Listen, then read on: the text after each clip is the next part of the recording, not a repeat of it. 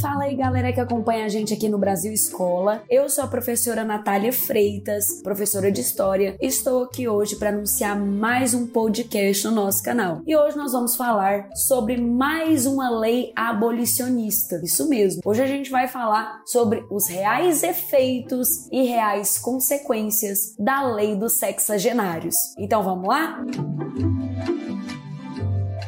Bom, pessoal, a lei dos sexagenários, ou também conhecida como Saraiva Coteji, ela foi feita naquele contexto das leis abolicionistas do Segundo Reinado. Lembrando que o Segundo Reinado foi aquele administrado por Dom Pedro II, que começou lá com o golpe da maioridade em 1840 e se estendeu até 1889, quando ele sai do poder a partir de uma crise que ele vai viver e também por conta da chegada chegada da República no Brasil. Então, a gente está falando do contexto do segundo reinado. E não foi só a lei do sexagenário que foi feita nesse contexto das leis abolicionistas. Nós tivemos outras leis que foram trabalhadas em outros episódios aqui nesse canal. Mas para vocês lembrarem, foi lá o período da lei Bill Alberdin, que foi a lei inglesa que proibiu a importação de escravizados. Também foi o período da lei Eusébio de Queiroz, de 1850, que vai proibir também o tráfico negreiro. Foi o período que foi feito a lei de terras, a lei do ventre livre, a lei Saraiva e a própria lei Áurea, que veio lá em 1888, tá? Então nós estamos falando de um momento em que a escravidão, em que o trabalho escravo começava a ser abolido de forma gradual. E isso é informação que eu venho falando para vocês há muito tempo nos nossos episódios. Gente, a abolição da escravidão no Brasil foi um processo gradual por vários motivos motivos, mas o motivo mais forte, lembra qual é? O processo de abolição ele vai ser gradual para não deixar grandes prejuízos a uma elite latifundiária, a uma elite econômica ligada principalmente à produção de açúcar, como também à produção de café no Vale do Paraíba. Nem todas as áreas cafeicultoras no Brasil estavam utilizando 100% a mão de obra escravizada. Eu estou falando aqui principalmente do Vale do Paraíba Paraíba. Havia também alguns escravizados no Oeste Paulista, porém as fazendas do Oeste Paulista já começam a utilizar também a mão de obra livre do imigrante. Nesse momento inicial, principalmente europeus que vinham da Alemanha e também da Itália, tá, gente? Então nós estamos falando de uma lei que entra dentro do cenário do segundo reinado e, e entra dentro daquele cenário abolicionista ali do século XIX, da segunda metade do século XIX. Bom, mas como eu falei para vocês, a lei dos sexagenários é a lei número 3270. Ela foi assinada no dia 28 de setembro de 1885, ou seja, está completando aí 136 anos da lei do sexagenário. Essa lei, ela também pode ser chamada, como eu falei lá no início do podcast, de Lei Saraiva-Cotegipe. Por que Lei Saraiva-Cotegipe? Porque Saraiva era o nome de um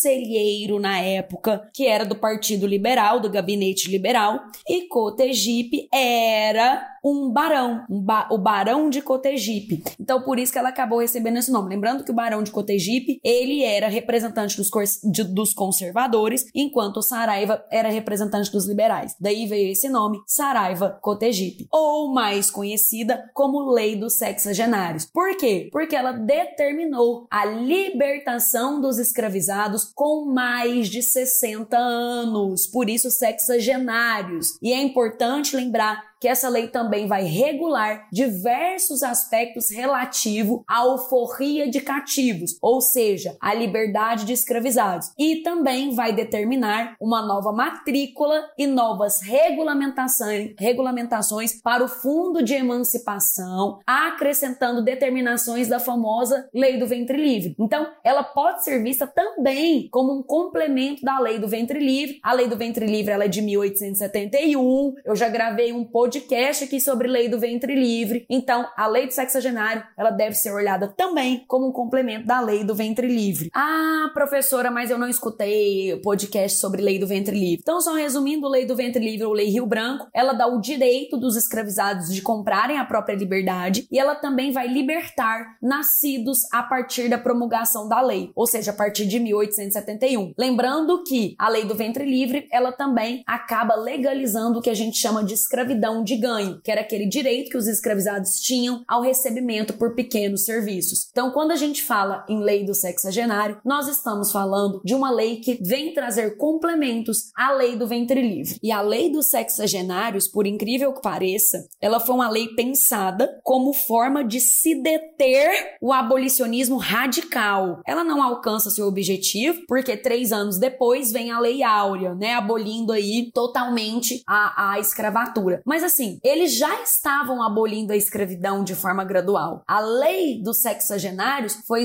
foi só mais uma maneira de tentar segurar a abolição de uma vez por todas, pensando naquela elite que ainda tinha escravizados. O interessante é que quando a abolição veio com a Lei Áurea, três anos depois da lei de sexagenário, o número de escravizados no Brasil já tinha caído consideravelmente, justamente por conta dessas leis abolicionistas que foram criando regulamentações de libertar esses escravizados de maneira gradual. Essas leis abolicionistas, elas também contribuíram, elas também provocaram a fuga em massa de escravizados. Muitos ativistas incentivavam também os atos de, de, de rebeldia. Os próprios escravizados organizaram muitos desses atos. Ali no finalzinho do século XIX, a cidade de Santos, São Paulo, acabou se convertendo num centro onde se abrigavam escravos fugidos, que é o que a gente chama na história também de escravos quilombolas. E ainda aquele outro ponto que eu volto a retomar quando a lei do sexagenário foi feita, libertando aí esses escravizados maiores de 60 anos, é, muitos latifundiários, principalmente do oeste paulista, já estavam trazendo imigrantes, já estavam executando o plano de imigração, já estavam executando o sistema de parceria, tá? Apegavam-se à escravidão apenas aqueles representantes das zonas cafeiras do Vale do Paraíba. Bom, e o, e o destino dos ex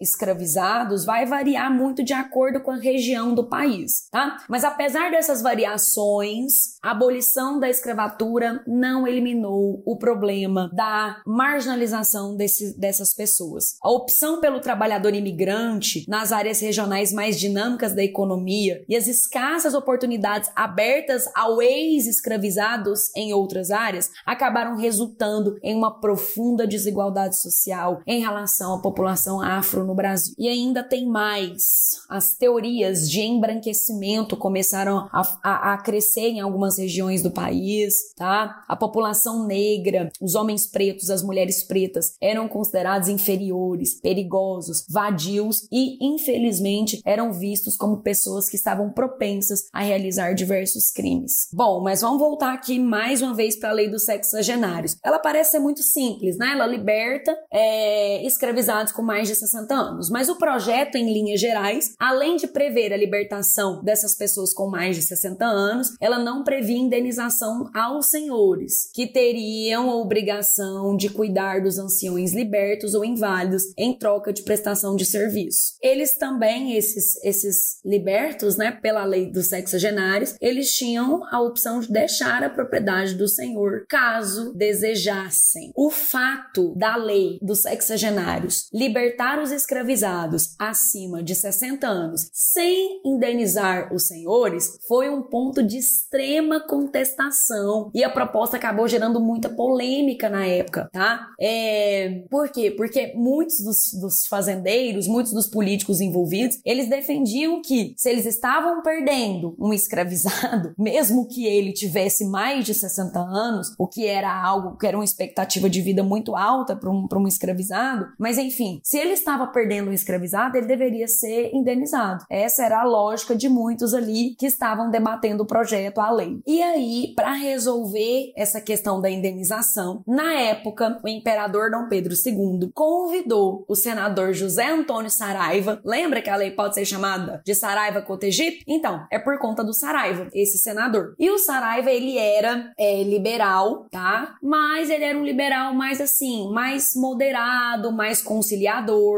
E aí ele tentou elaborar um novo projeto, alterando em alguns pontos a antiga proposta que não falava em indenização. E aí, gente, o Saraiva, ele faz uma proposta libertando os escravizados acima de 60 anos, porém com indenização para os senhores que estavam perdendo esses escravizados. Apesar do Saraiva ter o seu projeto aprovado pela Câmara, as alianças políticas que ele tinha na época acabou fazendo com que ele entrasse em uma crise ali no seu ministério, ele acabou pedindo demissão antes da aprovação da lei. Foi aí que entrou o Barão de Cotegipe, por isso que ficou Saraiva Cotegipe, porque o Saraiva fez a modificação, mas ele pediu demissão antes da lei ser aprovada. E aí entrou no lugar dele um conservador, o Barão de Cotegipe. Ele vai assumir o lugar do Saraiva, tá? E a, também recebeu diversas críticas, mas, mas conseguiu aprovar a lei com indenização. Então essa lei foi sancionada no dia 28 de setembro de 1885. E você deve estar se perguntando como é que funcionava essa indenização. Gente, olha só, a lei dos sexagenários, ela estabeleceu que a título de indenização, os escravizados que estavam sendo libertos seriam ainda obrigados a prestar serviços aos seus ex-senhores durante três anos.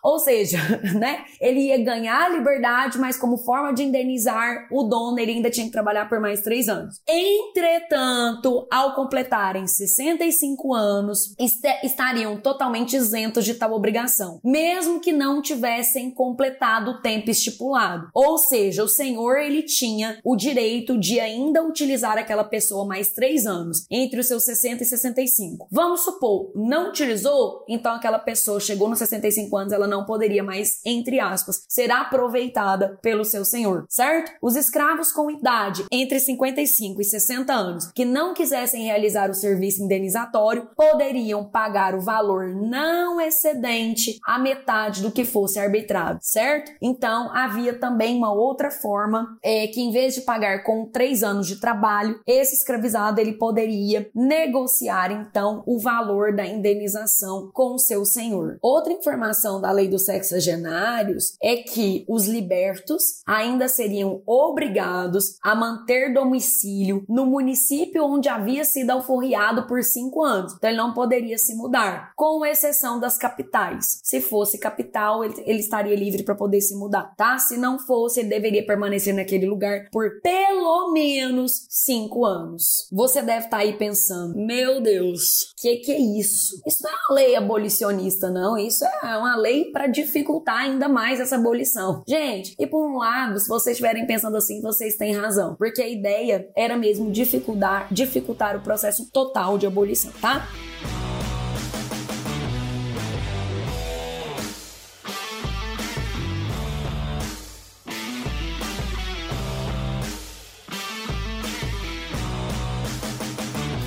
Pessoal, é isso. Esses são os pontos mais importantes relacionados à lei dos sexagenários ou Saraiva Cotegipe. Qualquer dúvida, estamos sempre aqui no canal com novas informações, materiais. Acompanhe o nosso site, os nossos resumos e também o nosso canal lá no YouTube com as nossas aulas, com os nossos vídeos e todas as informações sobre todas as matérias, tá bom? Valeu, pessoal, e até a próxima. Tchau, tchau.